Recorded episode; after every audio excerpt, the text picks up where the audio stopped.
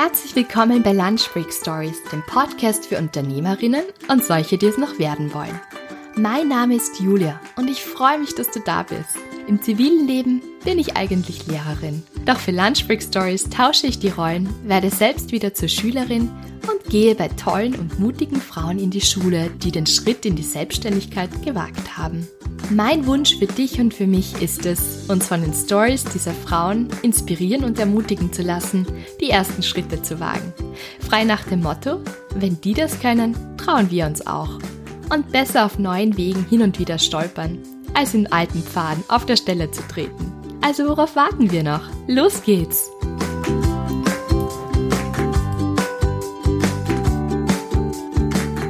Herzlich willkommen zu einer neuen Folge von Lunch Break Stories und auf diese Folge freue ich mich ganz besonders. Ich hatte nämlich das Vergnügen, mich mit der Christina Blaschitz zusammenzusetzen und über ihre Mützenmafia zu plaudern.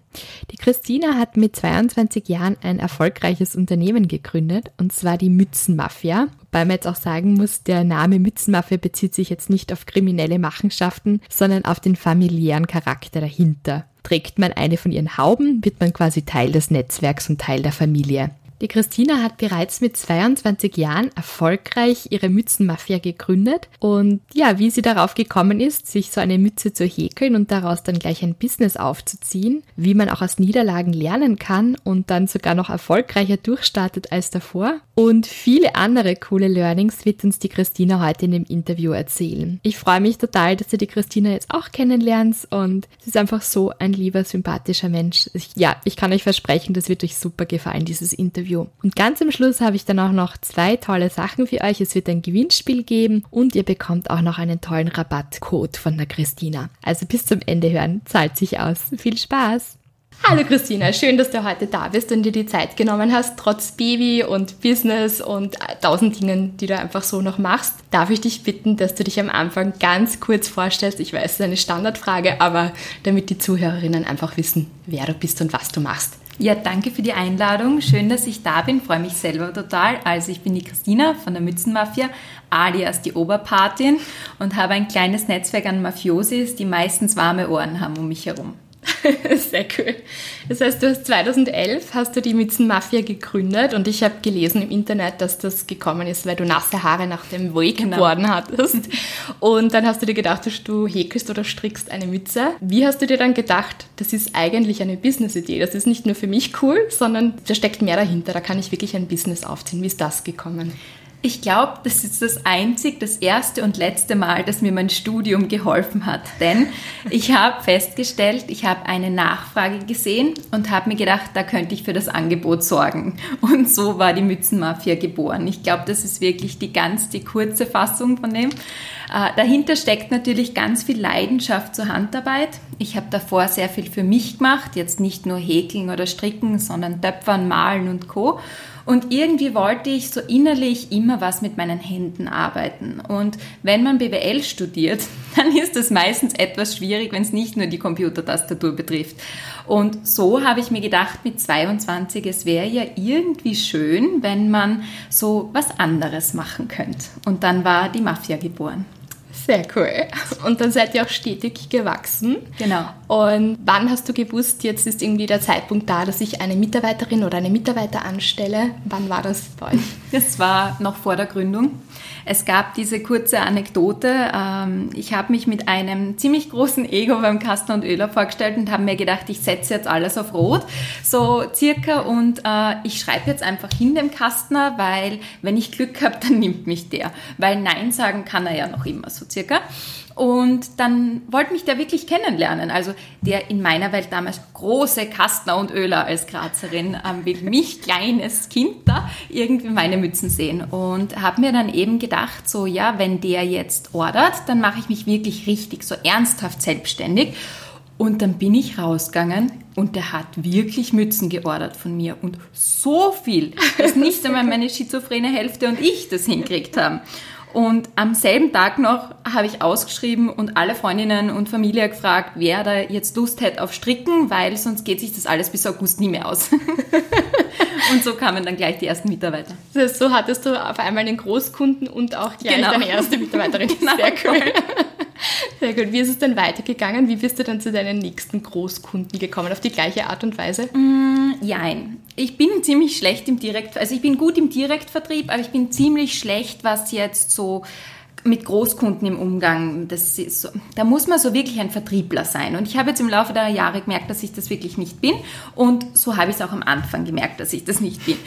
Ich hatte einfach das Glück, dass dadurch, dass ich sehr früh Social Media Werbung gemacht habe und geschalten habe und sehr präsent war im Social Media Bereich, hatte ich einfach das Glück, dass manche Einkäuferinnen, die ja meistens weiblich sind, äh, irgendwie auf meine Mützenseite kommen sind und sich dann gedacht haben, zum Beispiel, das wird zum, zum Inter, wie hat der geheißen? Ähm, Intersport Eibel. Intersport Eibel, genau. Mhm. Total gut dazu passen. Und so sind dann immer mehr Leute von sich selbst aus auf uns aufmerksam worden und ich habe mir ein bisschen diesen Vertrieb gespart. Sehr cool, das ja. sprichst du jetzt eher schon an mit Social Media. Also bist du ja auch sehr aktiv und ihr habt wirklich einen wunderschönen Instagram-Account. Danke. super Stories mit Tutorials und allem drum und dran. Hast du Tipps für jemanden, der sich jetzt selbstständig machen möchte und jetzt noch kein riesiges Marketingbudget hat und ähm, da wirklich schauen muss auf jeden Cent? wie genau. man sichtbar wird oder was man da Gutes ja. machen kann. Äh, ich hatte in den Anfängen auch kein Marketingbudget. Also das sage ich auch ganz offen und ehrlich. Ich habe erst nach vier Jahren, das ist eigentlich sehr, sehr, sehr lange, überhaupt für Facebook oder Instagram Werbung bezahlt. Davor es war kein Geld da einfach. Wie, wie geht das trotzdem, indem man dran bleibt? Und ich würde nach wie vor sagen, wenn man das Glück hat, dass man es ein bisschen mit seiner Person verknüpfen kann und in der Selbstständigkeit ist es meistens leichter, weil es ist ja die eigene Leidenschaft, die man meistens zum Beruf macht. Und dann ein bisschen ehrlich und authentisch aus seinem Leben mit allen Ups und Downs und nicht nur mit dem super Instagram-Filter, wir machen alles so perfekt inszeniert, ich glaube, das wollen die Leute sehen und darauf freuen sie sich und dann folgen sie einem. Also ich sage immer, wir sind unter anderem Geschichtenerzähler. Und ich erzähle halt auf Instagram die Geschichte von meinem Leben und meiner Firma. Und bei mir ist das eins. Mhm. Wie tust du dir dann im Privaten? Kannst du dann überhaupt noch abschalten oder unterscheiden zwischen beruflich und privat oder fließt das dann auch so in der Realität. Ja, ja, das stimmt schon. Also was ich, was mir immer zu persönlich ist, sind Freunde zu zeigen. Ich finde es auch zu privat, da muss man immer vorher fragen. Ähm, das gleiche bei Mitarbeitern. Und wo jetzt der Schritt in die wirkliche Privatsphäre bei mir gegangen ist, ist mit Kind. Also ich habe für mich entschlossen, dass, ähm, dass ich meinen Bub nicht auf Social Media zeige und wenn dann nur sehr anonymisiert, also zum Beispiel nur ein Lachen im Hintergrund oder e-, einen strampelten Fuß oder so etwas, äh, weil ich bin Mama, das gehört zu mir als Person dazu, aber mein Bub hat keine freie Meinung in dem Sinn noch, dass er sagen könnte, er möchte das nicht. Und somit ist es für mich klar, dass der Schritt da fängt für mich Privatsphäre an und da, da hört Instagram und Facebook auf. Mhm. Wie würdest du insgesamt sagen, dass sich ähm, dein Leben verändert hat seit Social Media?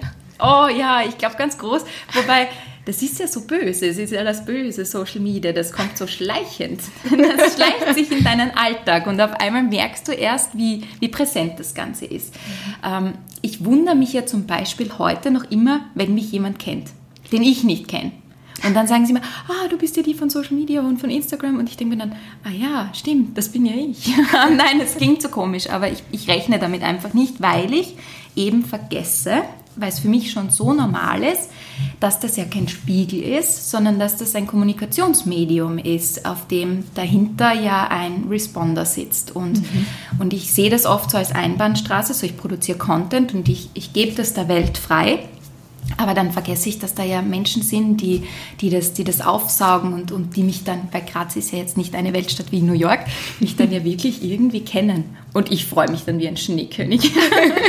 Passiert es dann öfter, dass du zum Beispiel, du gehst durch die Herrengasse in Graz und dann, ach, hallo Christina oder so? Nein, ganz so schlimm ist es nicht. Aber ähm, ich glaube, am meisten passiert es, wenn, wenn wenn jemand, wenn ich dir jemanden kennenlerne, so neu, und der sagt dann so, ja, ich habe eh schon gewusst, wer du bist und so, und ähm, das ist dann komisch. Aber am allermeisten freue ich mich, wenn ich irgendein Mützenmafia-Produkt an mir vorbeigehen sehe, und dann kann ich es mir sehr oft nicht verkneifen, dass ich dann nicht hingehe und so sage so, coole Mütze. im Vorbeigehen. Und dann, und ja. merken, merken, Sie das dann, dass du das bist? Nein, nein, ich glaube, glaub, es ist eine Irre, die jetzt einfach herkommt. das ist auch in Ordnung. Sehr cool. Also für alle da draußen, falls jemand schon einmal im Vorbeigehen gehört hat, coole Mütze, dann war ich das. dann war das die Oberparty. ja, genau.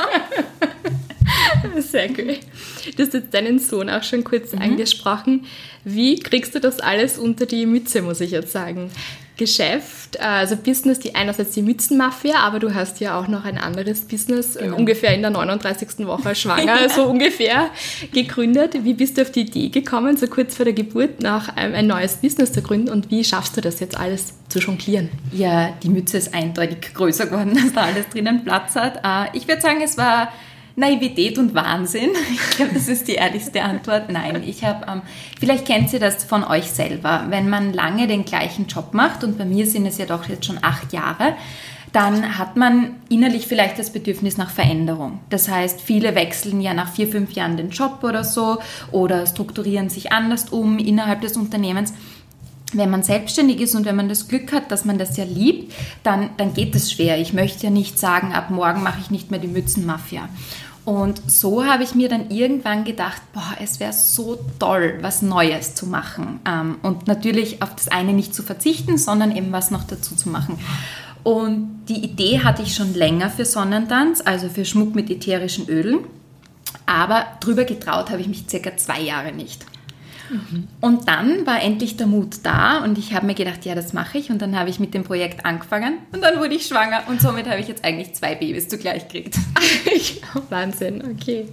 Und wie, wie machst du das? Also wie mit Kinderbetreuung und so weiter? Ich weiß, das ist eine Frage, die Männer nie gestellt bekommen, aber ich stelle es jetzt trotzdem, weil sich das vielleicht viele Frauen auch ähm, fragen.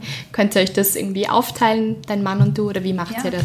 Also ich habe das Glück, ähm, dass ich einen wirklich tollen Mann habe. Und jetzt wird er wahrscheinlich schmunzeln. Aber es ist so, ich würde unsere Beziehung und ähm, wie das alles bei uns läuft, als geteilte Elternschaft bezeichnen. Mm, wir sind eben beide Eltern und das heißt, dass wir, aber gleichzeitig sind wir auch beide berufstätig und beide eigenständige Individuen und ich bin nach wie vor auch noch Frau. Also es sind so viele Facetten äh, denen ich irgendwie gerecht werden möchte auch. Und das ist wirklich schön, dass wir ähm, einen Weg gefunden haben, wie das für uns beide möglich ist. Das heißt, es schaut im Moment so aus, der Bub ist wirklich noch klein ähm, und natürlich möchte ich auch ihm gerecht sein und eine, eine super Mama sein, die immer da ist. Und jetzt ist es so, wenn ich jetzt zweimal die Woche am Vormittag reingehe, dann ist der Papa da und dann ist der Papa zu Hause und das ist wirklich schön zu sehen, dass das möglich ist. Also ich glaube, vor zwei Generationen oder sogar vor einer Generation wäre das vielleicht noch nicht einmal dankbar, äh, denkbar gewesen. Und dann gibt es auch noch Großeltern und ein super Netzwerk, die alle mit anpacken und äh, so dass glückliches Kind, glückliche Eltern entstehen. Sehr gut. Ist ja auch eine Wechselbeziehung. Ist eine ja. eindeutige Wechselbeziehung. Ja, jetzt würde ich noch gerne ein Thema ansprechen. Und zwar 2015 war so ein Entscheidungsjahr für die Mützenmafia. Kannst du uns darüber ein bisschen was erzählen und auch deine Learnings daraus? Vielleicht hört sich das jemand an und ähm, kriegt dann auch wieder neuen Mut oder neue Motivation, wenn es vielleicht einmal gerade nicht so gut im Business läuft. Genau, wie du sagst, nicht so gut. Ich glaube, das trifft das Jahr 2015 genau. Wie schon gesagt, ich bin da auch ganz ehrlich, es, gehört, es gehören eben Erfolge und auch Rückschläge zu dem Ganzen. 2015 war ein eindeutiges Rückschlagsjahr. Wir haben, also ich habe gegründet und ich hatte das Glück, wie vorher schon angesprochen, und da gehört wirklich Glück dazu und nicht nur Wollen. Ähm, wir sind stetig gewachsen. Und eben nicht nur ich, sondern wir als Team mit, mit Großkunden, mit Einzelbestellungen, ganz viele im Online-Shop. Und die Kurve ging immer bergauf. Und 2015 ging die Kurve rapide bergab. Und damit meine ich wirklich eine Talfahrt, senkrecht hinunter. Und ich, ich habe es nicht verstanden. Ich sage es ganz offen und ehrlich, es war mir nicht klar, was, was jetzt los ist, was ich falsch gemacht habe, wie wir als Unternehmen vielleicht falsch reagiert haben. Auf jeden Fall sind die Umsätze eingebrochen. Rückblickend, jetzt Jahre später, kann ich sagen, der Mützentrend war vorbei. Und wir haben bis dato nur, hatten bis dato nur Mützen hergestellt. Mhm. Und niemand wollte mehr Mützen. Und dann auf das draufzukommen, dass es das ist, das dauert. Da versucht man zuerst andere Dinge. Die haben alle nicht funktioniert. Und dann war wirklich so die, die, die Gabelung des Weges, wo ich mir gedacht habe, höre ich jetzt auf äh, mit dieser ganzen Idee, mit dem eben wie schon angesprochen, das ist ja ein Teil von mir. Das ist ja nicht einfach so, ach, ich gehe da jetzt morgen nicht mehr hin und Tür zu und fertig. Ich hänge da ja mit meinem Herzblut drinnen. Das heißt, nicht weitermachen wäre mir unendlich schwer gefallen. Dann habe ich mich wirklich für andere Jobs beworben, weil, na, no, na, nicht. Irgendwie müssen wir ja unsere Miete und Co. zahlen. Und dann habe ich mir gedacht, Christina, Christina, Christina, willst du da wirklich bei der Versicherung arbeiten? Funktioniert nein. das überhaupt? Genau, so, nein, will ich nicht. Den Job habe ich nicht einmal gekriegt, also die Frage hat sich eh nicht gestellt. Ja, und dann hatte ich das Glück wirklich, dass mein Mann zu mir gesagt hat, äh, probier einmal Dinge, die dir Freude machen. Und denk jetzt nicht immer an neue Produkte oder wie du die Firma verändern kannst, sondern überleg, was du im Moment gerne machen würdest und besinn dich auf das. Und das hat mir unheimlich geholfen. Ich habe irgendwie diese Blockade im Hirn gelassen. Ähm, ich bin aus diesem Strudel raus und bin mehr rausgegangen, bin mehr mit meinem Hund spazieren gegangen, bin mehr laufen gegangen und habe wirklich Dinge getan, die nicht wirtschaftlich orientiert waren, sondern die mir gut dann haben. Und dann habe ich mir gedacht, boah, jetzt wird's kühl, äh, irgendwie brauche ich was auf die Ohren. Und der Turban ist so entstanden. Ich habe mir selbst ein Stirnband genäht, so wie es mir gefällt und wie ich mir gedacht hätte, boah, das hätte ich jetzt gern aufsetzen. Und dann habe ich mir gedacht, na ja, jetzt haben wir es ja schon entworfen, jetzt habe ich es ja schon gemacht, stellen wir es einmal in den Online-Shop. Und auf einmal, das war die Rettung für die ganze Firma. Dieser Turban ist wirklich dieses Stirnband im Turban-Look, um genau zu sagen hat uns gerettet. Ich kann es gar nicht anders sagen. Dieser kalte Herbsttag hat uns gerettet. Äh, ja, und seitdem ähm, bieten wir ein viel breiteres Portfolio an. Das war das Learning daraus, sich nicht auf ein Produkt äh, zu versteifen, sondern sich breiter aufzustellen. Wir haben jetzt Schals, wir haben eben ganz viele verschiedene Mützen, ganz viele verschiedene Stirnbänder, aber auch Ohrringe und alles Mögliche und bieten so ein im Sinne einen Lifestyle fast an. Also ein, ein, nicht nur ein Styling für warme Ohren, sondern ein, was du als vielleicht Mafiosi gerne tragen möchtest. Das heißt, deine Tipps wären eigentlich einmal, den Kopf frei zu bekommen oder sich nicht nur auf etwas zu versteifen, ah, genau. sondern... Genau. Einmal raus aus dem mhm. Hamsterrad, sich besinnen, was tut einem selbst gut, weil du als Selbstständiger bist der Motor von der Firma. Und das darfst du nicht vergessen. Das heißt, umso besser es dir geht, umso mehr Energie hast du, dass du das wieder in deine Firma reinsteckst. Und manche machen dann ja so Mindmaps und Co. Im Prinzip geht es nur darum, dass du vielleicht einmal quer denkst und auf andere Ideen kommst, ähm, von dem losgelöst, was du gerade machst. Und das kann Mauern einreißen und das kann dich wieder voranbringen. Sehr cool. Dankeschön. Du sagst dir von dir selbst, ich bin ein riesiger, chaotischer ADHS-Wirbelsturm, habe ich gelesen. Wie schaffst du das dann, ähm, dein Unternehmen als kreative Chaotin zu führen, beziehungsweise hast du Tipps für andere kreative Chaoten? Also wie organisierst du das dann oder wie delegierst du das? Indem ich mir Mitarbeiter suche, die mein Chaos bändigen, die mich im Zaum halten. Nein, wirklich, ganz, ganz ernst. Äh, das wäre alles nicht möglich ohne meine Mitarbeiter. Wir ergänzen uns so gut. Sie sind genau das Gegenteil von mir. Ähm, sie sind meine Prokuristin zum Beispiel ist unheimlich genau, jemand, dem man Dinge einmal sagt und niemals zweimal wiederholen muss. Jemand, der sogar weiß, wo ich meine Sachen hinlege.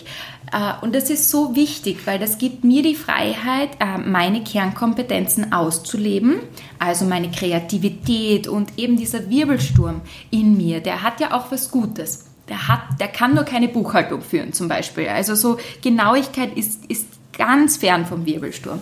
Aber ich habe mir eben, ich habe Gott sei Dank Leute im Boot, die das super können und somit haben wir Synergieeffekte und jeder nutzt seine Kernkompetenz und ich glaube, das bringt einen weiter. Sich zu besinnen, was kann man gut mhm. und welche Dinge nicht und dies soll sich aus. Mhm. Sehr gut. Und wie findet man solche tollen Mitarbeiterinnen? Auf Instagram. nein, nein, ganz ehrlich, ich habe noch nie eine Stellenbeschreibung geschrieben oder nur ganz kurz, ich suche Hilfe oder sowas und was circa die Aufgabe ist und dann promote ich das immer wieder äh, auf unseren Social-Media-Kanälen, weil ich denke mir, mh, hm, ich möchte gern Mitarbeiter, die meine Zielgruppe verstehen und das ist ja am besten, wenn die schon in meiner Zielgruppe sind. Mhm. Weil dann, dann, dann schwimmen wir schon im gleichen Pool und dann fische ich euch sozusagen. Ins Boot, und, genau. genau. Und so, so hat es bis jetzt wirklich mhm. jedes Mal funktioniert. Und ähm, man führt natürlich Bewerbungsgespräche. Ich sage nur immer, ich stelle Leute ein, nicht nach Qualifikation, weil lernen und lernfähig sind wir alle. Also diese Grundvoraussetzung, das ist die Basis von allem. Ich stelle immer nur Leute ein, die super zu uns passen, die eben, wo ich mir denke, menschlich top und wie das Shopsystem dann funktioniert, das erkläre ich euch noch. Also das ist mir wichtig, weil wir sind so ein kleines Unternehmen mit zehn Leuten. Es ist unheimlich wichtig, dass wir uns alle gern haben. Und was mir zum Beispiel persönlich voll wichtig war, vielleicht kennt ihr das, man geht manchmal nicht gern arbeiten. Und Montag ist immer der Teufelstag. Zumindest war das für mich so. Am Sonntag am Abend habe ich mir immer gedacht, oh Gott, und morgen ist schon wieder Montag und jetzt muss ich da wieder in die Arbeit gehen. Und ich versuche immer, und immer gelingt es mir natürlich nicht, aber ich versuche immer, dass meine Mitarbeiter und auch ich selbst nie das Gefühl habe, dass Montag ist, mhm. sondern dass ich gern in die Arbeit gehe, dass ich gern dort bin, ähm, dass wir nur arbeiten, wenn Arbeit ist.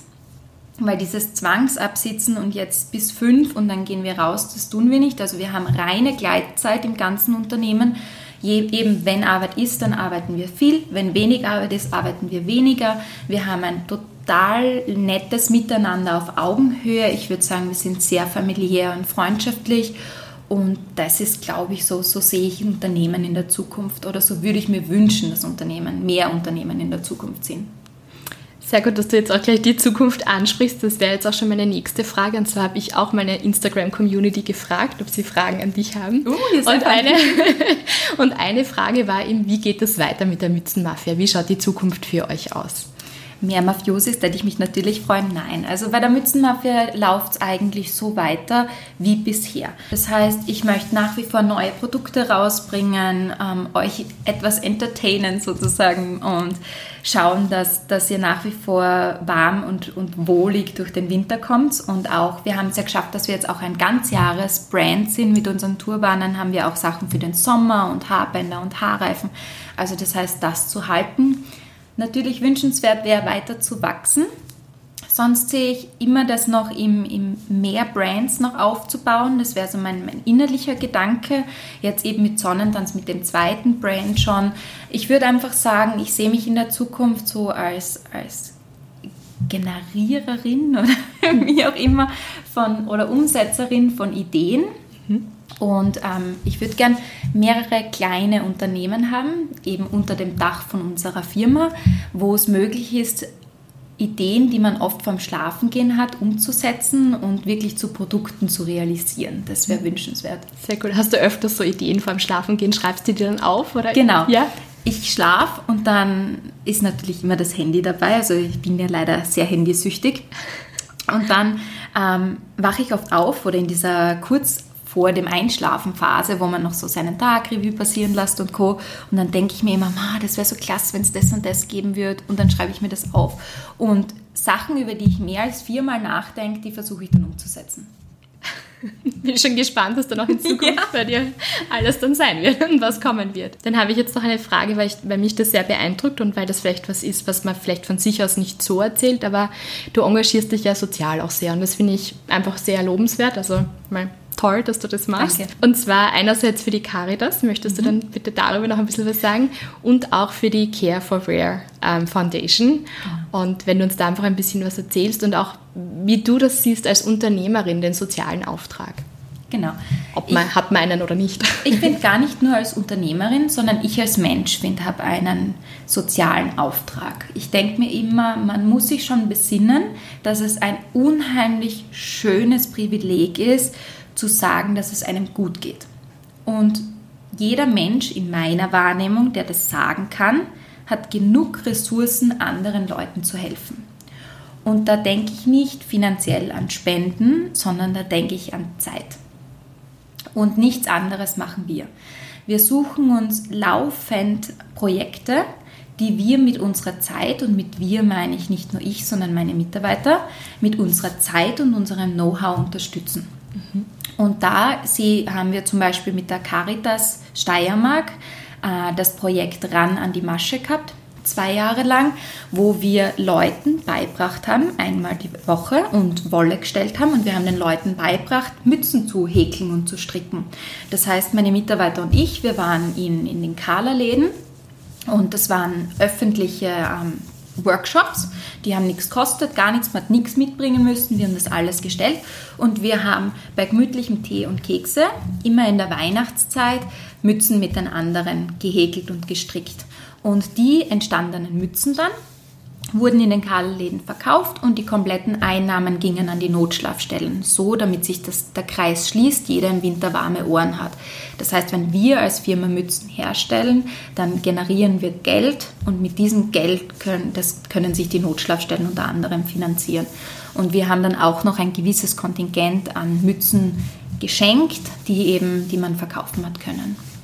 Sehr das war zum Beispiel mit der Caritas und die Care for Rare Foundation ist eine, also wir haben es mit München gemacht, mhm. äh, ist eine, eine Organisation, die eben auch ähm, Benachteiligten hilft. Und da war es auch unter anderem ein Mützenprojekt. Wir haben eine Mütze kreiert und designt und die auch hergestellt und haben nur die Materialkosten verrechnet. Und die Mütze wurde dann in wirklich großen Konzernen in Deutschland verkauft. Also hier mal Ludwig Beck und das sind so wirklich große Kaufhäuser wie zum Beispiel Kasten und Öler in Graz. Und die kompletten Einnahmen gingen damals an die Care for Rare Foundation. Sehr schön, nicht voll cool. Und wie schaut das aktuell aus? Habt ihr da auch ein Projekt am Start? Genau. Heuer haben wir mit der Caritas ein kleines Projekt und zwar wir haben einen Pop-up am 6., 7. und 8. Dezember in Graz am Marie-Hilfer-Platz am Weihnachtsmarkt. Und zwar, da haben wir so eine kleine süße Holzhütte, wo wir unsere Produkte verkaufen und wir spenden 10% unseres kompletten Umsatzes, den wir in den drei Tagen generieren, an die Notschlafstellen. Jetzt habe ich noch eine Graz-spezifische Frage und zwar, würdest du sagen, dass Graz ein gutes Pflaster ist, um zu gründen? Oder wie ist Graz als Gründerstadt? Ich würde mal sagen, ich bin befangen. Ich bin ja Herzblutgrazerin, ich bin ja geboren und geblieben. Und ich auch. genau. Traum, oder? Ja. Also ich muss wirklich sagen, ich liebe unsere Stadt. Aber ja, ich würde eindeutig sagen, Graz ist super, um zu gründen, weil wir haben eine Größe, in der es so gut wie alles gibt, aber wo der beste Freundinnen-Faktor noch funktioniert. Und zwar, wenn die beste Freundin sagt, boah, hast du das schon gehört? Dann, dann streut das wirklich. Und in Graz, eben weil wir noch relativ klein sind, schlagt es dann leicht Wellen. Das heißt, als kleines Unternehmen oder als Startup wirst du so unter Anführungsstrichen relativ leicht und schnell bekannt. Und wenn dann noch dieser Faktor mit Social Media dazu kommt, also in meiner Wahrnehmung ist das dann so Mundpropaganda 2.0. Das heißt, wir haben Bilder, Bildcontent und dann kennt ihr das sicher von euch allen, wenn euch jemand unterhalb markiert und dann sagt, Ed Christina Blaschitz, hast du schon gesehen und so. Das ist für mich so die Weiterentwicklung dieser Mundpropaganda, die wir von daheim kennen. Und das schlagt dann größere Wellen. Das heißt, das geht dann vielleicht über die Bundeslandgrenze oder vielleicht über die Landesgrenze und so schaffst du noch größere Reichweite. Sehr cool. Das heißt, ich nehme mal an, eure größte ähm, Mafia-Basis ist hier in Graz. Äh, genau. Hast du das dann quasi so geschafft, dass du österreichweit oder auch mittlerweile in Deutschland bekannt wirst? Oder? Genau. Wir ja. verschicken prinzipiell weltweit. Aber ich würde sagen, in Österreich und in Deutschland und in der Schweiz sind wir schon am stärksten. Und in Graz natürlich freut es mich unheimlich, dass ich allein jetzt, wo das Wetter so kalt ist, wenn ich da mit dem Auto von daheim in die Werkstatt fahre, so oft jemanden am Fahrrad mit irgendeinem Produkt von uns aufsehe. Und das, das, da geht mir das Herz auf. Und dann denke ich mir jedes Mal, schau Christina, das ist der richtige Job. Also wenn man sich so freuen kann, so herzlich freuen kann über die Dinge, die man herstellt und die, die dann andere Leute kaufen, ich glaube, dann, dann, dann ist das das Richtige. Hättest du noch einen Tipp für zukünftige Gründerinnen? Irgendwas, wo du sagst, das wäre mir sehr wichtig, das liegt mir am Herzen, das würde ich gern weitergeben. Irgendeinen Tipp, das kann ein Business-Tipp sein, das kann irgendwas sein, was du wichtig findest. Also nachdem deine Community vorwiegend weiblich ist, würde ich vorweg einmal sagen, Mädels, ihr denkt viel zu viel nach. Das ist das Manko an uns Frauen. Da haue ich uns wirklich alle in einen Topf, ganz pauschal.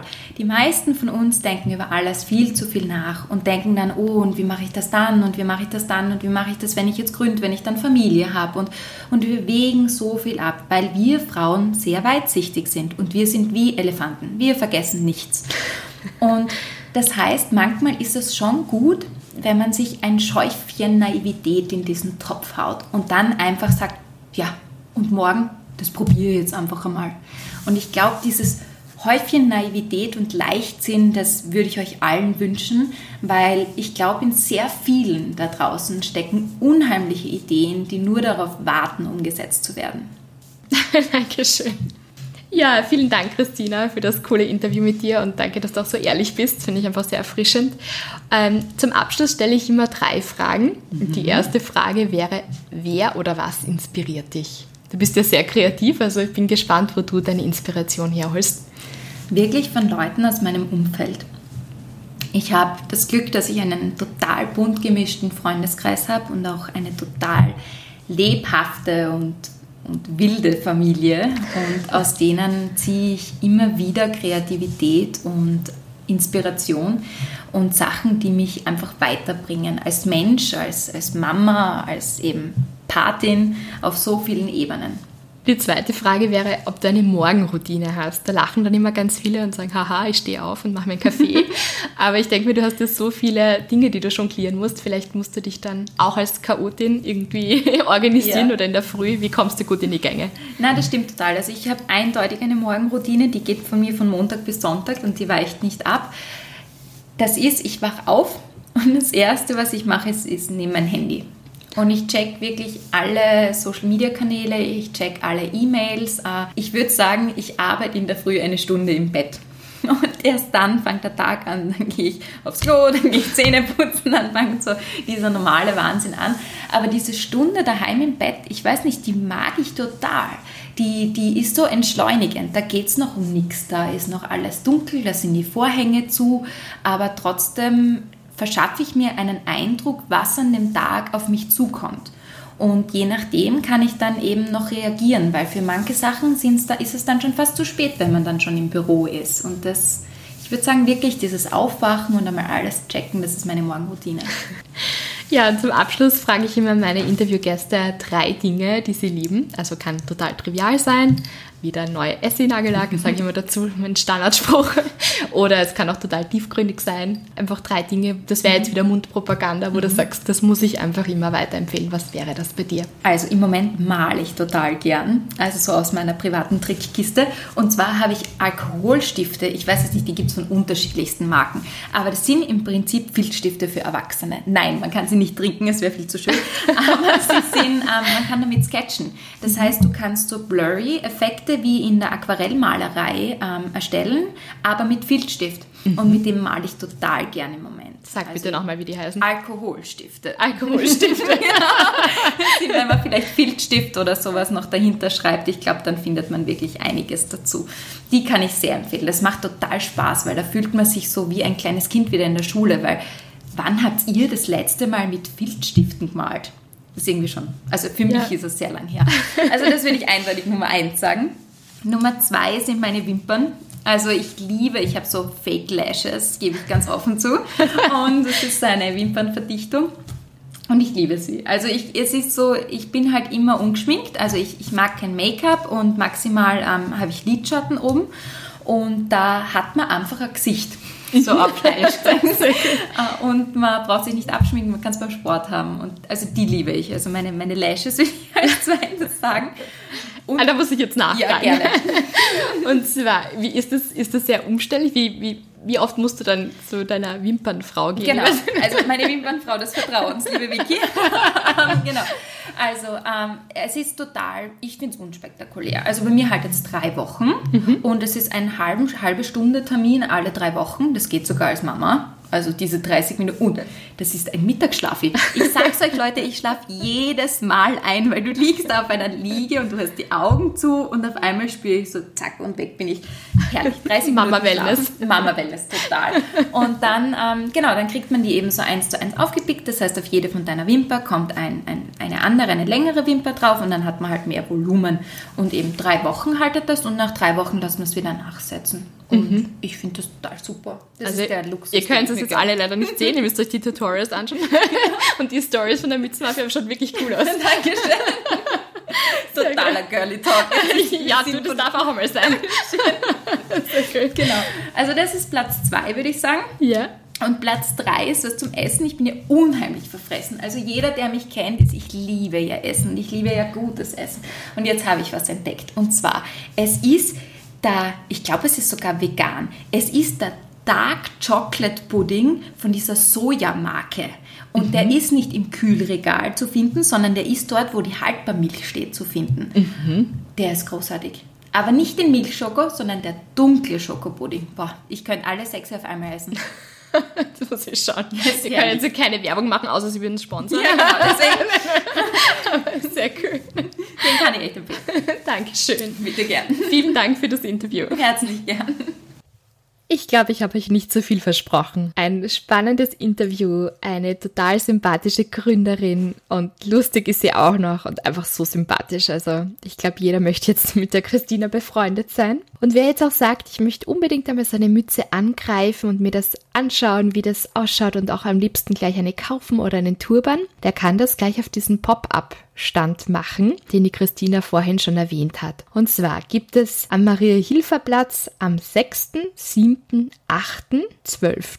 in Graz einen Circus Wonderland Adventsmarkt und dort könnt ihr ihren Stand besuchen und 10% von dem was eingenommen wird an diesen Tagen, wird an die Notschlafstellen der Caritas gespendet. Also wirklich eine tolle Sache. Vielleicht sagt ihr auch, ich mache meinen Weihnachtseinkauf hier und bestücke gleich die ganze Verwandtschaft mit tollen Teilen von der Mützenmafia. Und du nebenbei auch noch was Gutes, also wirklich toll. Wer jetzt sagt, ich komme leider nicht nach Graz und ich bin auch nicht aus Graz, den kann ich auf die Website von der Mützenmafia verweisen. Und zwar ist es einfach www.mue mützenmafia.com, also nicht mit Ü, sondern mit UE. Und das zweite Unternehmen von der Christina heißt uh, We're Sundancers. Also das könnt ihr auch einfach unter www.wearesundancers.com zusammengeschrieben euch da diesen schönen Schmuck auch anschauen. Ja, dann darf ich euch noch zwei tolle Sachen sagen. Wenn ihr schon auf der Webseite seid von der Mützenmafia, dann gebt doch den Code Lunchbreak ein.